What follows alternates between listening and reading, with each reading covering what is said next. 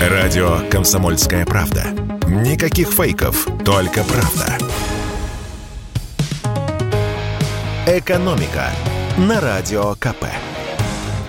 Здравствуйте, дорогие слушатели радио «Комсомольская правда».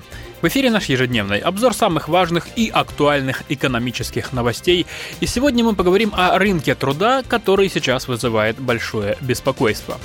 Казалось бы, странные дела творятся в нашей экономике. Почти полгода живем под невиданными санкциями, сотни иностранных компаний закрылись, а безработицы считай, что нет. В мае и июне ее уровень составлял рекордные 3,9%. Это минимум с 1991 года. Но оказывается, проблема никуда не делась, она просто перенеслась.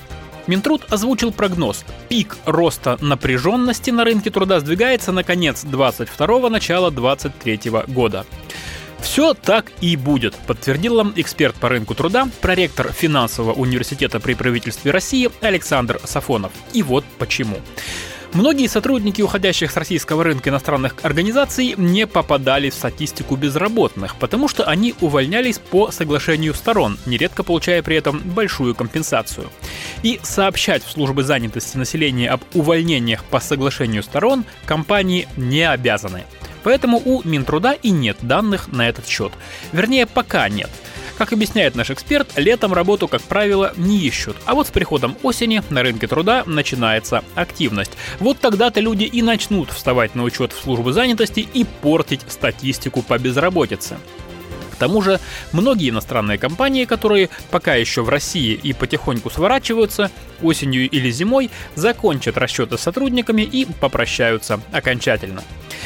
По словам нашего эксперта, в первую очередь пострадает автомобильная отрасль. Не просто будет и работникам сферы услуг. Это направление всегда страдает в кризисных ситуациях. На третьем месте финансисты. Лучше всего себя будут чувствовать бюджетники и промышленные предприятия, связанные с военно-промышленным комплексом. А эксперты Центра стратегических разработок прогнозируют рост безработицы в полиграфии и печати, ювелирке, лесной промышленности и производстве изделий из дерева. Следом подтянутся обеспечивающие отрасли – транспорт, доставка, оптовая торговля и так далее. И напоследок э, наш эксперт Александр Сафонов поделился прогнозом. Относительно стабильной ситуация на рынке труда станет во втором полугодии 2023 года. А пока в стране идет устойчивый спад экономики, рост безработицы неизбежен. И напоследок поговорим о ценах на газ, которые сейчас резко выросли, а также поговорим о том, кто от этого выиграет и кто проиграет. «Газпром» на днях сообщил в своем телеграм-канале, что в Европе цены на газ пробили отметку в 2500 долларов. И по консервативным оценкам, если тенденция сохранится, то зимой цены превысят 4000 долларов за одну тысячу кубометров. Причем биржевая стоимость газа растет каждый день. Всего за пару дней газ подорожал с 2300 до 2600 долларов за 1000 кубометров. Но будет ли цена э, 4000 долларов? Директор фонда энергетического развития Сергей Тыкин уверяет, что это даже не предел в нынешних условиях. И напоминает, что в начале отопительного сезона в декабре прошлого года цена была выше 2000 долларов, и в марте года нынешнего в какой-то момент она даже достигла 3900 долларов за тысячу кубов.